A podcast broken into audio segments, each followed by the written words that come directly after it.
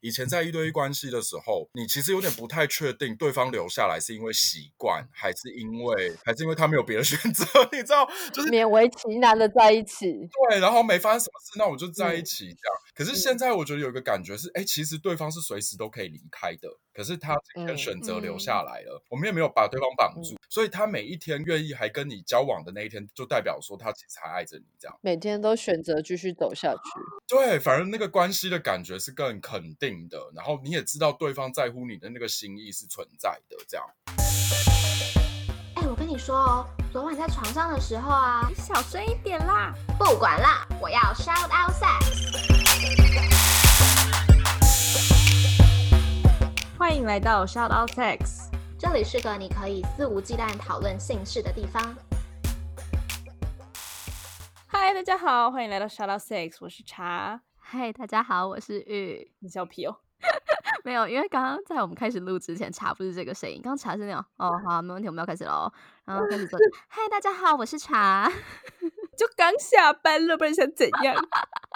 好，然后我们今天要讨论的话题，最近好像特别。风行的一个很酷的、很先进的情感关系，对对对，就是所谓的开放式关系。对，这应该是我有记错，这应该是我们第一次录开放式关系，对吧？对，很多粉丝都在敲碗敲碗说想要听开放式关系，然后我们一直挨的是我们跟来宾时间对不上。偶尔就没有人来报名，所以在我们就不够红啊？怎么样？就是到现在才有机会来录第一次的开放式关系这样子。嗯，那今天要跟我们聊这个主题的对象是玻璃打开开，然后他们是一个组织，就是在实践开放式关系这件事情的一个组织。嗯，那至于怎么介绍他们，我刚想了一下，就我们还讨论了一下怎么介绍他们。我觉得最好介绍他们的方式就是让他们自己来介绍自己。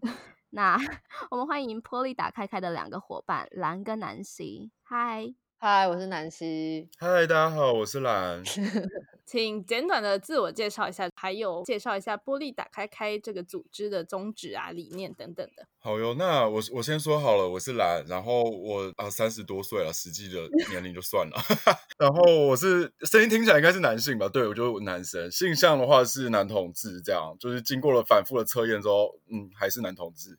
哦，我是南希，我也是三十好几了，然后其实已经算是坐三望四了。性经验就已经没有在算次数，反正就是很多。那我是女的，可以说是双性恋或者泛性恋，就是喜欢男生也喜欢女生。然后我们是玻璃打开开。那一开始其实我们就是一群在实践开放式关系的实践者。然后我们刚开始在实践或是发现自己认同的时候，就发现天呐，台湾的实践者也太可怜了，就是完全没有任何的资源。我们上网查还只能查到一些绝版的书，你知道以前那些我们刚开始实践的时候，那个书是只能去图书馆借，你房间你要上博客来买还买不到。因为都已经绝版超级超级久了，这样。等一下，所以代表写那些书的人很先进呢，是这个意思吗？应该说根本没有台湾的书啊，所以都是一些翻译本这样。哦，像最早的那个《道德浪女》，我们看的那个时候真的是借不到书，我们还是口耳相传，然后偷偷传 PDF 档这样子 看起来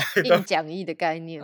对，然后也是因为我们就发现好像很多人都没有这个资源跟管道，我们才想说，哎，那不如我们就开始做点什么吧。所以我们就成立了玻璃打开开，这样等于是让大家可以有一个讨论的空间，至少让。实践者可以找到彼此，觉得自己不是太孤单，这样。嗯，我再补充一下，就是我们也有我们自己的网站啊，FB，我们是希望可以官腔一下，就是我们希望可以打开台湾各种伴侣关系的讨论空间，让人们能够大方面对非典型感情需求。那我们定期会有团体会议啊，举办一些讲座啊、座谈会啊、聚会、读书会这些活动。那我们的网站上面也会就是撰写一些相关的论述，或者是翻译国外的资料。那也会进行一些个人的访谈，我们也有录制我们自己的 podcast。等等，这样子，要不要讲一下你们的 podcast 名称？就叫做“玻璃打开开”，厉害吧？哎，但是我想要问，为什么是玻璃？什么意思？其实就接下来要解释什么是开放式关系及多重伴侣了。哦，OK，好。那玻璃这两个字是从多重伴侣 （polyamory） 这个词来的。那 polyamory 是指同时拥有两位以上的伴侣，并经营亲密关系。这是一个学名吗？没有，它就是一个英文字，其实就是多重的意思啦。嗯，poly 这个音译是从 polyamory 来的，然后另外还有开放式关系，就是 open relationship，是相对于传统封闭的一对一关系。开放就是指在关系中知情同意的情况下，可以和他人发生关系，不管是指性关系还是感情关系。嗯哼，嗯，所以 poly 打开开就是 polyamory 加上 open relationship。哦，好可爱哦！打开开。我想要补充一点，就是我们当初其实想这个名字的时候，想了超级超级久。所以，我们其实就像刚刚南希说，我们就是想把呃 open relationship 跟 polyamory 的概念去融进到名字里面。那同时还有一个很强大的意图，就是你知道，在因为我们大概正式成立是五年前，但是其实在五年之前，我们大概都已经开始 run 了这样。然后，但那个时候就是包含同婚啊等等的关系，其实就是你知道谈一些敏感的问题，就会甚嚣尘上嘛，就很容易被 成为被攻击的对象。嗯，所以我们就想说，我们取一个看不出来在干嘛，然后看似很无害的名字好了。对，所以我们就是用水波的波跟粒子的粒，然后我们就把我们的 logo 设计成为一个微笑的粒子，这样看起来非常的友善跟无害，来跟大家谈一个开心的伴侣关系，这样就是很像宝可梦之类的精灵宝贝，就是不会想到什么多批啊杂交，就是不会有这样子的联想。嗯，走可爱亲民路线这样子。哎，我有问题。嗯，开放式关系跟多重伴侣，嗯，他们之间的关系是什么？就说多重伴侣只会出现在开放式关系里面吗？应该说开放式关系是一个比较大的统称啦，因为我们讲 open 其实就是讲有别于过去那种一对一的状态，但 polyamory 比较更明确的指出是你要同时交往两位以上的伴侣这样子。那至于到底什么是伴侣，就每个人的认定可能不一样啊。有人可能觉得，哎，这样我们就算伴侣了啊。有些人可能要经营的更深刻一样，但只是这个只是一个名词的定义上，在讨论上面的分别而已。了解。那我可以举一个比较传统的例子，比如说我阿公他是有两个太太的，那他们这样算是多重伴侣，但是他们并没有开放式关系，他们就是这三个人彼此之间有关联，但是他们并没有再和其他人发生关系。啊哈！你们傻住了吗？我也在思考那个关联性。简单来讲，多重就是有两个以上的伴侣嘛。那开放就是可以和伴侣以外的人发生关系哦，所以是有情感跟没有情感的差别吗？哎，也不是啊，我的意思就是说，今天有固定伴侣的话，可能是两个或三个、四个，这就叫做多重，然后可能是比较稳定的关系。但开放是指我可以和伴侣以外的人发生关系。我懂了，如果是多重伴侣的话，伴侣跟伴侣之间还是有讲好说，哎，我们两个只能彼此哦，这样，但是。这个彼此有很多个彼此，但如果是开放关系的话，就是我们讲好说我们要进行开放式关系，那我就不需要跟我另外找的那个对象有这样子的协议，就是主关系跟 sub 的关系是这样吗？理解正确吗？其实也可以玩很多逻辑的 trick 啦，就是包括说有封闭式多重，也有开放 式多重哦，有一些更简单的分类啦，就是因为有很多种分类的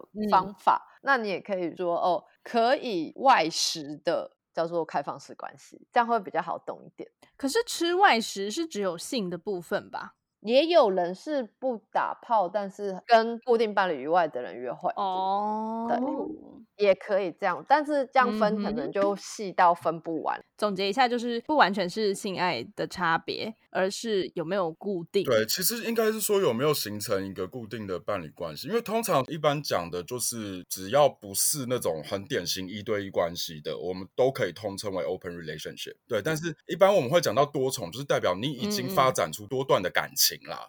所以多重伴侣特别比较是在讲就是感情的部分，就是你已经有一位以上的伴侣，可能是二三四同时在交往这样子，你们彼此都有认知在交往。嗯，对。然后开放式其实比较强调是可能性，对我可以跟其他人。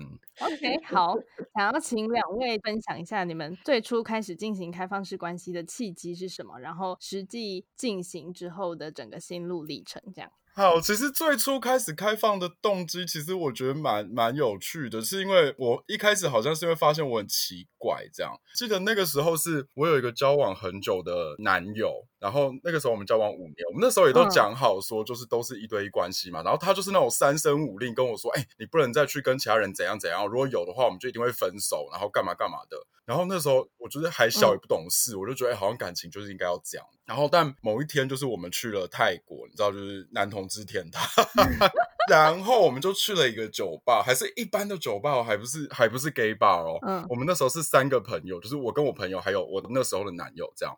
我们就在喝酒，然后我就跟我朋友聊天，然后聊一聊之后，我就哎突然觉得为什么我男友这么安静，然后我就转过头一看，就发现靠，他根本就在跟别人接吻，然后 对，就是他的安静不是因为他没话讲，他就是嘴被别人堵住这样。然后我当下就大傻眼，想说你之前不是跟我讲说不可以乱来，然后怎样怎样，而且我还在现场哎、先生。嗯然后我当下就觉得，哎、我好像应该要暴怒，可是我好像蛮看的蛮开心的。就是性欲有被挑起来。对，然后我就觉得哇塞，看起来好刺激哦。然后他们两个人玩的好像很开心这样。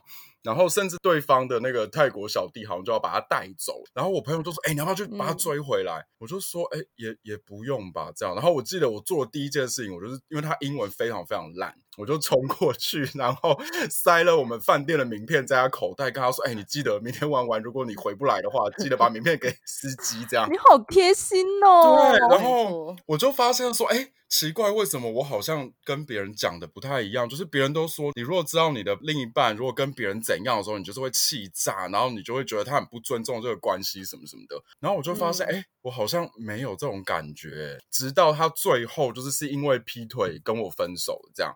但我记得他在劈腿的时候，我还问他说：“哎、你有没有想要同时经营两边的关系？我好像也都可以。”然后我朋友都骂我说：“嗯干、你是疯子是不是？” 他们都觉得我是神经病，被车撞昏头什么之类的。但我我当下嗯真的很真实的感觉就是，哎、我真的觉得没关系啊，就是你好像就算要跟他交往，你还是你还是可以同时很爱我，我还是可以同时爱你这样。那只是那个时候真的就是非常非常的困惑，就是因为跟我身边很多人讲了这些事情之后，他们给我的答案都是那个一定不是你的真爱这样。对我刚刚就想问，然后我就想说，What the fuck，真爱到底是什么？嗯他们就说，如果是真爱，你就会想要占有他，你就是会怕他离开，你就是会想要知道他的行踪，everything 这样。我当下嗯超级困惑，就想说，天哪，我的人生应该不会有真爱了吧？因为 我从小到大都没有这种感觉，你知道？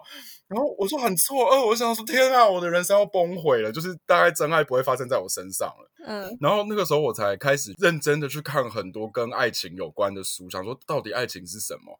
后来就发现说，啊，其实真的有一种人，他们是不在乎要把彼此绑在身边的，然后他们面对感情的状态，其实真的是是可以跟别人分享的。然后我才发现说，哦，哎，真的我好像是这样这样。嗯嗯，然后，但是我那个时候身边完全找不到任何真实在进行开放式关系大部分都会觉得说，啊，我就是偷吃，对或者是哎、我会跟别人上床，但我是因为单身，所以我就好像跟很多人维持一些若有似无的关系，好像都可以这样。我觉得也是因为这个原因，所以我们后来真的开始自己做玻璃，是因为哎、我们好像真的找不到一个明确的社群在台湾这样子。嗯，其实我我的认同长出来之后，我还有想说，我试试看有没有办法回到一对一关系这样。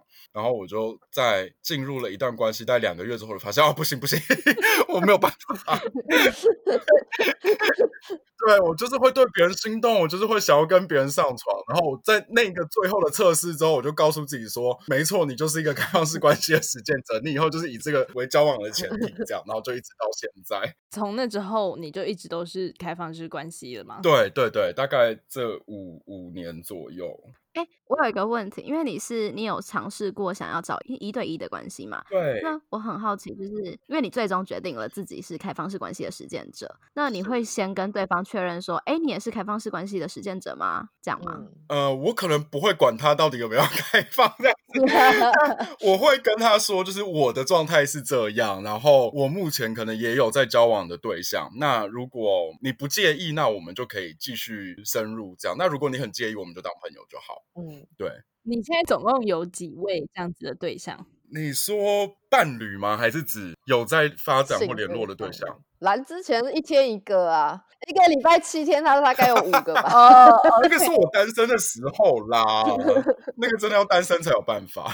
没有，等一下，好，所以你现在定义自己单身还是非单身？我现在已婚啊，没有办法定义自己单身。她刚有说她有老公，没有，我以为那对是一个亲密的称呼。哦，没有，是认真的老公，哦 OK，对，是法律上的老公。哦，恭喜你！好，不是这不是重点啦。那你就会说我已婚，但是我是开放式关系。那你开放式关系就只有性的部分吗？还是你跟别人也会建立很深的心灵的感情？呃，应该说我现在如果真的自己定义，如果有在交往的状态的话，应该是两段这样。那其他就是浮散出去，像在约会跟上床的对象就蛮多的，无法细数。那，那这样子的话，你老公也就是开放式关系的实践者喽？嗯，我觉得他比较像名义上的，哦，就是他本身没有太多的需求，所以基本上后面这两三年，他其实没有什么在实践，是因为对他来说他没有太多的需求。那这样子你是是什么原因决定要跟这个对象结婚，而不是其他的交往的对象啊？应该是鬼遮眼吧？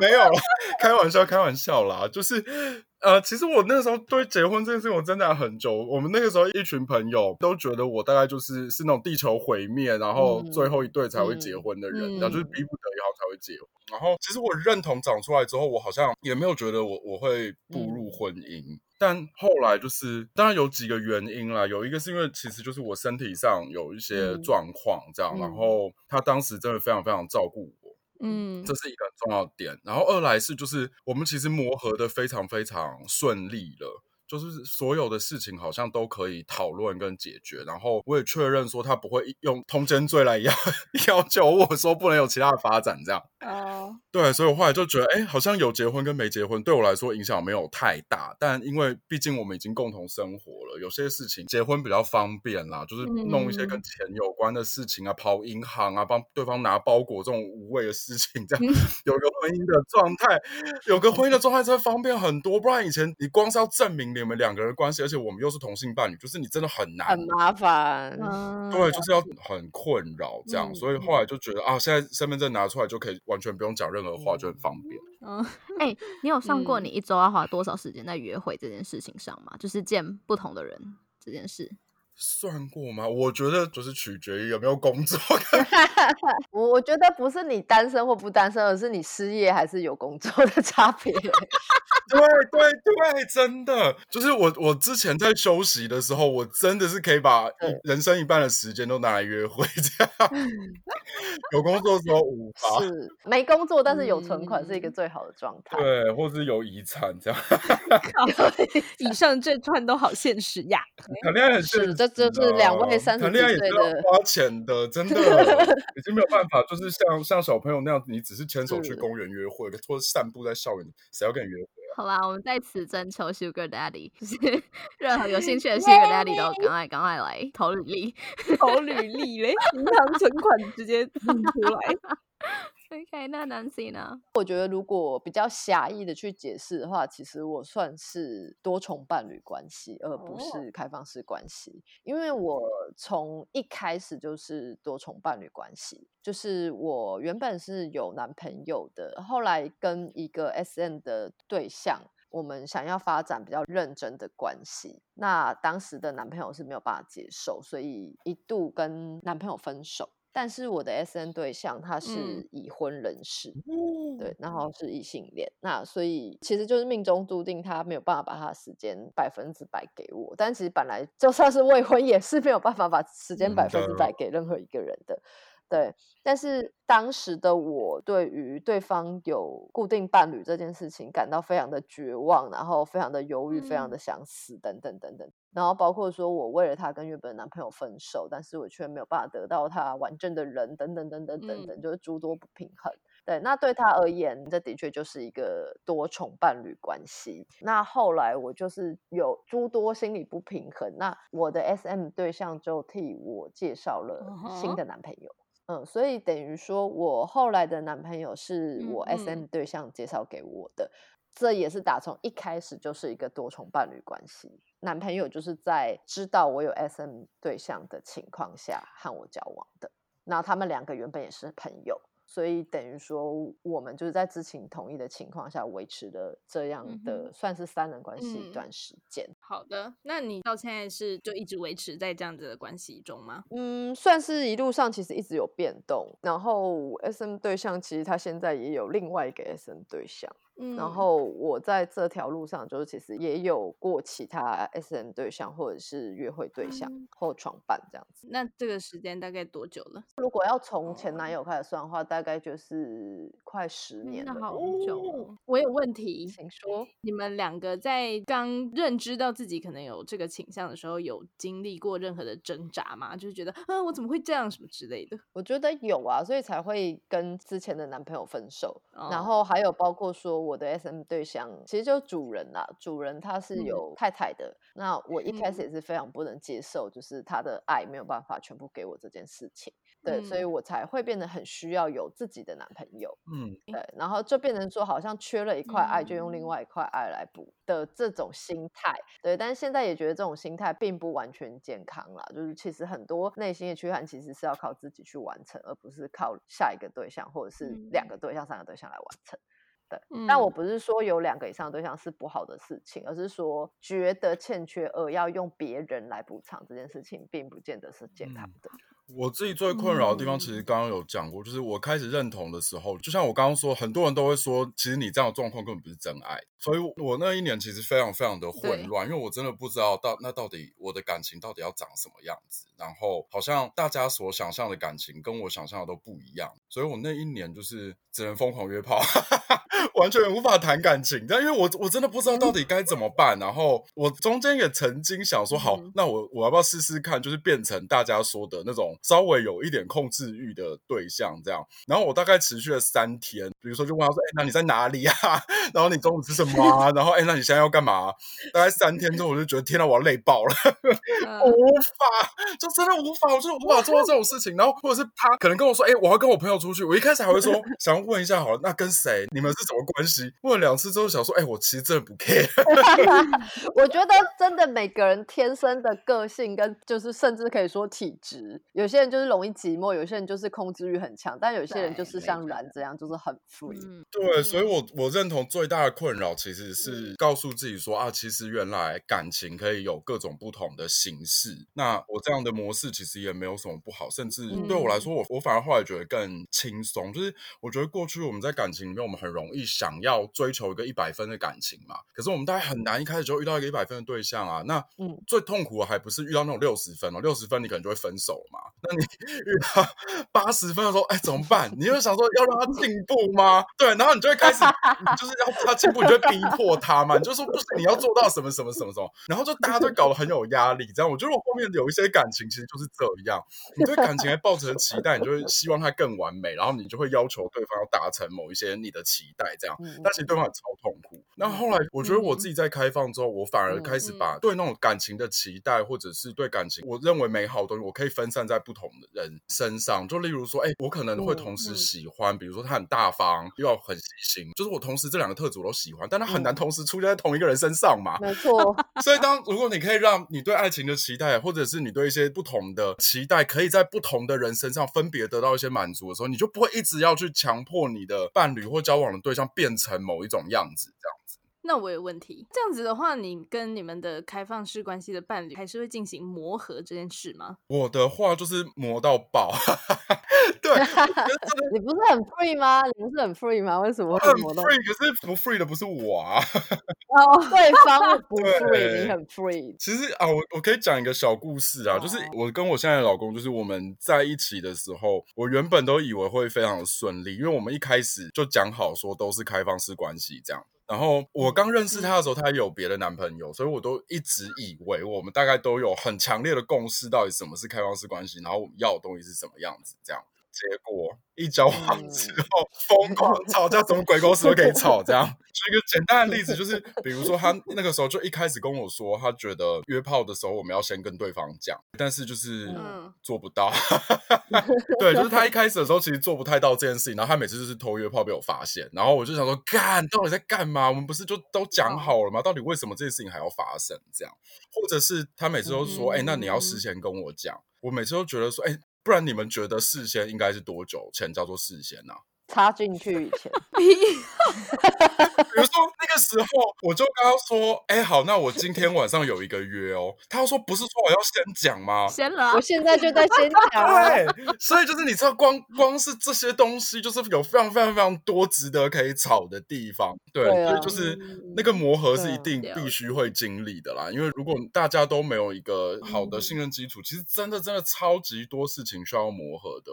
了解，还蛮酷的。嗯。好，那有这些算是觉得困难的地方，你们有曾经后悔吗？在进行开放式关系之后，你都已经听到这里了，应该是蛮喜欢我们的吧？是吗？你自慰哦？不管啦，我就是要你们都去订阅、评分、评论，哎呀，记得给我们五星推爆哟，还要分享给你所有炮友、现任或前任。如果没朋友，就自己听十次吧。那如果想要得到最新资讯的话，记得追踪官方 IG shout out sex。那，如果想跟大家一起同乐，可以加入脸书社团，搜寻 Shout Out Sex 粉丝交流俱乐部哦。嗯，好，那有这些算是觉得困难的地方，你们有曾经后悔吗？在进行开放式关系之后？后悔哦，我本人好像没有。我觉得没得后悔，所以我根本回不去。我要试着讲说可以试试看，这样比较轻松。后来发现根本不行啊，最后又会是以偷吃收场，这样我就觉得啊，我不想要这样。那我不如就是花点力气去经营这样。嗯，对。可是就像刚刚说的，其实我跟我的老公就是我们真的曾经有协议回到一对一的关系这样。可是我觉得那个比较不像是后不后悔，比较是因为当下确实我们。都有一些状况，我们觉得那个好像对我们的关系来说是一个比较好的处理，就是我们不想要每次约一个炮爽一个小时，然后回来要吵三个小时，这样 觉得划不来。不符合对，所以 对，而且其实就像我们一直在说的，我们觉得开放并不是一个所谓门打开了，然后然后妖魔鬼怪就会冲出来，就是也不太是。其实我觉得那个都是有点像流动的过程，就是可能有一些人生的阶段，你会对其他的人，不管是欲望或者是情感有很多的需求，那你可能会想要开放。可是，在某些人生的阶段，你可能对你来说，恋爱或感情其实真的不是太重要的部分。那你可能会选择用一个比较单纯或简单的方式来经营感情。可是你不是说你跟你老公是开放式关系，那为什么约炮会吵架？为什么约炮会吵架？就像我刚刚讲的，就是我们好像有定了一些规则，可是那个规则有时候很难遵守嘛。还有一些就是你知道，真的会发生一些突发状况。我可以讲一个很很好笑的故事，就是就像我刚刚讲，我其实就是一个很 free 的人嘛，然后我已经不是一个会查情的状态这样。然后某一天，我老公跟我说：“哎，他有朋友要来找他。”那我依稀大概就猜测到是哪一种类型的朋友，这样不然他就会直接跟我讲名字，说谁谁会来这样。对，所以我大概有预期他们大概会发生某一些事情。所以那一天我就想说，好不行，我要提醒他。所以大概那个是我有史以来第一次认真的报备。我就跟他说：“哎，今天我准时下班喽。”我就传了讯息，跟他说我要回家喽。然后他就有回我一些讯息嘛。然后因为我就觉得他真的是一个时间感掌握不太好的人，所以我不断的发。我就是哎，我还跟他说：“哎，那我现在上捷运喽，那你朋友还 在吗？什么什么之类的。”好贴心哦！我跟你讲，到我下捷运了。我还发讯息给他说：“哎，我已经下车了，你有要吃什么吗？那我买回去。”这样，他就跟我说：“哦，不用不用，就是这样这样。”然后。我还抓奸在床，你是不是？可是我推开门，他们还正在进行哦。我真的觉得到底在干嘛？这样不是？等一下，所以他是怎么样边做爱边给你传讯息吗？可能他们中间有休息一下的时候就跟我传讯息，然后他就他真的抓不准时间。我就想说，我都已经跟你讲，我都已经要到家门口了，这样 这些事情还是有可能会发生。所以就是你后面吵架就是会啊，会啊，很多荒谬的事情就是会发生。就很多人以为说，哎，你不是开放式关系，那你的伴侣不是也是开？开放式关系，那你们应该不会因为约炮而吵架，其实并不是这样，其实会因为双方的可能性都打开，那其实会发生的事情就是千百款，什么事情都有可能发生在你们两个之间，然后你们各自的伴侣是什么样的类型的人，你们其实有时候也不见得可以预测，那对象是什么样的，有时候也没有办法预测，那那一个人你喜不喜欢他，甚至有可能会发生你不喜欢他的状况，也是有可能发生，不是说一旦开放了就什么事情都完全 OK，什么事都可以这样。那那你们有过非约炮的开放式关系的对象吗？约会对象，但是没有上床喽，所以就是那种约出来见面，然后最后没有上床就算了，不是吗？但是那个是 pre 约炮嘛？我的意思是说，嗯有没有就是你们觉得只要进行心灵交流的，就是我不要他的肉体没关系，但是我就是要这个人的灵魂。嗯 我自己好像也没有单纯感情的好 OK，通常就是嗯有感情，嗯你还是会对这个人有欲望吧？对，我的状态是这样啦。或者是说，其实很多封闭一对一的伴侣，其实他们一直在发生这样子的事情，就是哦，我很欣赏哪一个同事，然后或者是我很欣赏哪一个伙伴，欣赏哪一个朋友，但是因为我跟我的伴侣是一对一封闭式关系，所以我不能跟他发生性关系。我觉得爱上对方的灵魂，但不能拥有对方的肉体，好像比较容易发生在封闭式关系里面。我我会这样问的原因，是因为就我先前的了解，开放式关系是指你同时跟多个人有这样子很很深的伴侣关系嘛？那伴侣关系当然不只有床上。我想问你们两个的是说，像你们分配时间会以一个人为主吗？然后其他时间再去进行开放式关系，还是说你们的时间是平均分配？你们不管是时间、资源还是精力，你们的精神是怎么分配在那些伴侣身上的？这个问题的前提是你跟其他的开放式关系的伴侣也同时会有像在交往中那样子的一个时间精力交换的情况嘛？那如果只有约炮的话，好像就不会会有嗯这个问题，对吧？嗯嗯嗯嗯嗯，对，所以你讲的其实就像是多重伴侣的状态嘛，就是我同时有几嗯个、两个以上的交往对象这样。我自嗯己其嗯实经历对过蛮多段的，其实就像我现在其实就同时有两个真的是认真在约会的对象，但其中一个就是我老公。嗯，那我觉得时间跟那些的分配，它其实你很难真的完全公平啦。因为像我跟我嗯老公其实就是同居嘛，所以基本上我跟他相处的时间是居多的。但是你要说我们会不会特别以谁为主，或者是谁可以抢走谁的时间，好像也不会这样感觉，有点像是彼此互相协调出来的一个结果。对，因为我自己嗯过去的状态，就比如说像我跟我老公，呃，我们在相处的话，当然日常的生活就是那样嘛。那如果说嗯彼此都有一些空档的话，那我们自己的状态会比较说，那谁先预约时间，就会为谁保留这样，除非是一些特殊的状况。嗯基本上我们也是用 推荐大家一个很好用的工具，叫做 Google Calendar，它不是只是拿来上班而已，那分配约会的时间也是很也是很好用的。对，那你老公跟那个对象是互相认识的吗？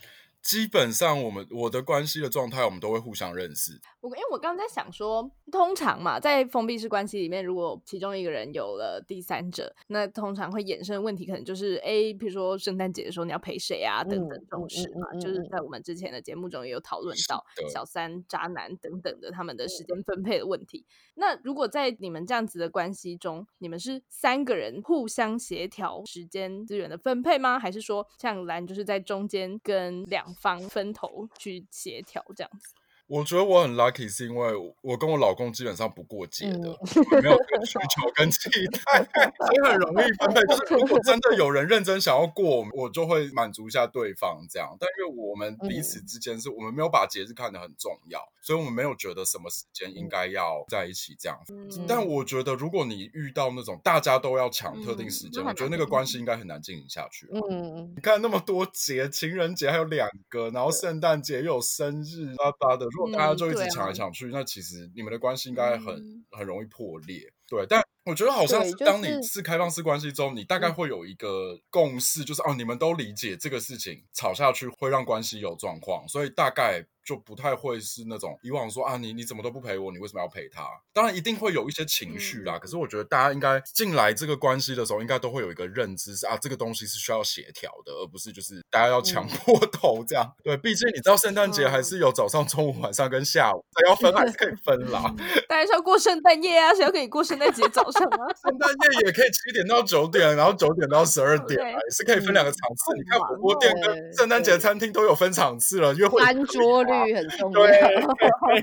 而且我觉得这有个好处是，当你的伴侣如果也有其他伴侣的时候，他也不会把所有的时间都留给你，因为他也有其他事情要处理，这样，对啊，对啊。所以就会默默的达成一个神奇的平衡。我觉得有时候不是那个节日是什么日子，而是说跟我共处的这些人，他们的占有欲有是不是很强的？对对，那如果占有欲很强的话，其实多人关系就是很难进走下去。对啊，我刚这样听起来感觉就是你要进行一段开放式关系或多重伴侣好了，就是你必须要 somehow 达成一种平衡在每个人之间，比如说他不过节，他过节，然后怎么样怎么样。那你们两个在进行开放式关系之后，对性跟爱的想法有没有什么样的改变呢？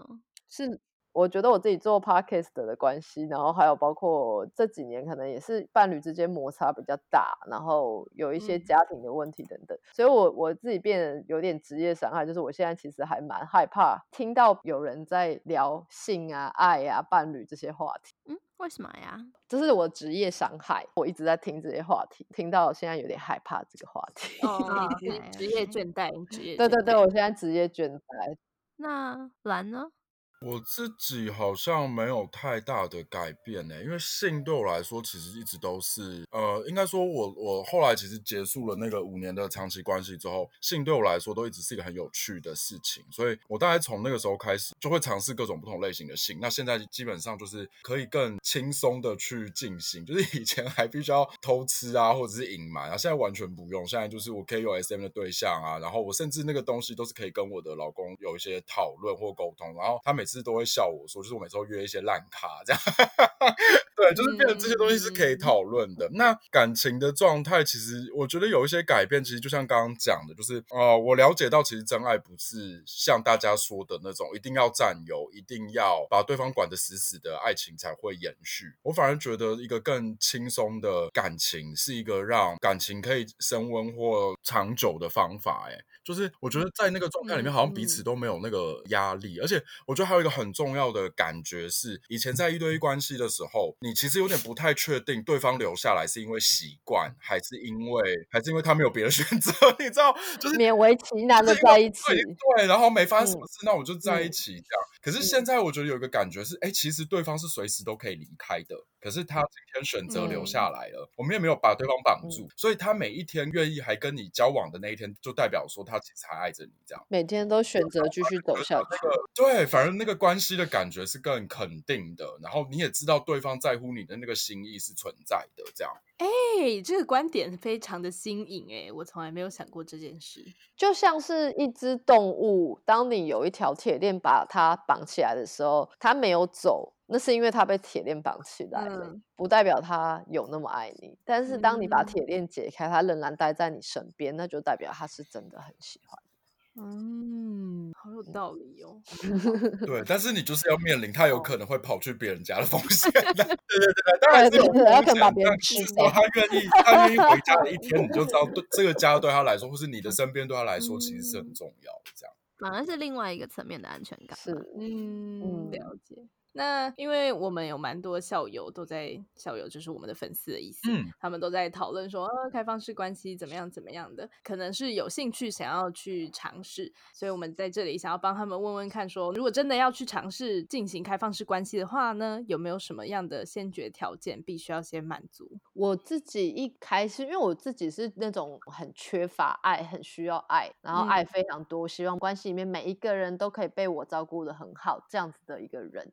但后来我到最后就是精疲力竭，因为我想要对每个人都很好，所以我到这一两年我才发现，原来我缺乏是人际关系界限的那个决断力。嗯就其实我需要的是和我爱的人划清一定程度的界限，因为我看到蛮多朋友也都是因为哦，我很多的爱想要同时爱很多人，那我就想要提醒说，其实你需要人际界限的那个决断力。然后还有客观来说，我觉得你需要有还不错的沟通能力跟还不错的自我觉察能力，不然不管是你对自己的觉察，还是跟伴侣的沟通，还是跟两个以上伴侣的沟通，就是一定会陷入一片混乱，然后你不知道自己在干嘛，你也不知道自己的感情状态是什么样子，你自己可能会没有办法理清自己的想法，所以我觉得这些都是先决的条件。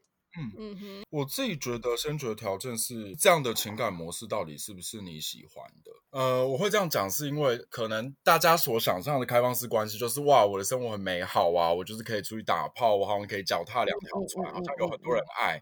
可是说真的，这个要付出代价。就像刚南希说的，你会需要有很多沟通的成本，你会需要有很多处嗯情绪处理的成本。那那个东西是在可能在一般的故事里面是看不太到的。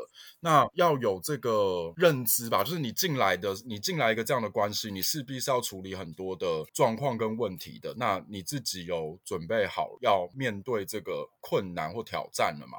嗯，嗯嗯，对，嗯那或者是我觉得可能要想一下，这个这个东西对你来说多大？我相信我们这边有很多的实践者，是因为觉得啊，一个比较自由的关系对我们来说是很重要的，然后或者是跟嗯其他人建立情感的连接，对我们来说是很重要，所以我们愿意用很多代价来换。嗯，我愿意付出代价。对他可能只是偶尔想要打个炮而已。那我觉得如果是这样，嗯对，偶尔偷吃一下可能还简单一点。你要面临一个开放，然后讨论，然后讨讨论之后，你们的关系有可能会破局。那你不如就真的偶尔偷吃一嗯下，可能半年你面对一次愧疚的情绪，这样就好了。就是以上言论不代表本台立场。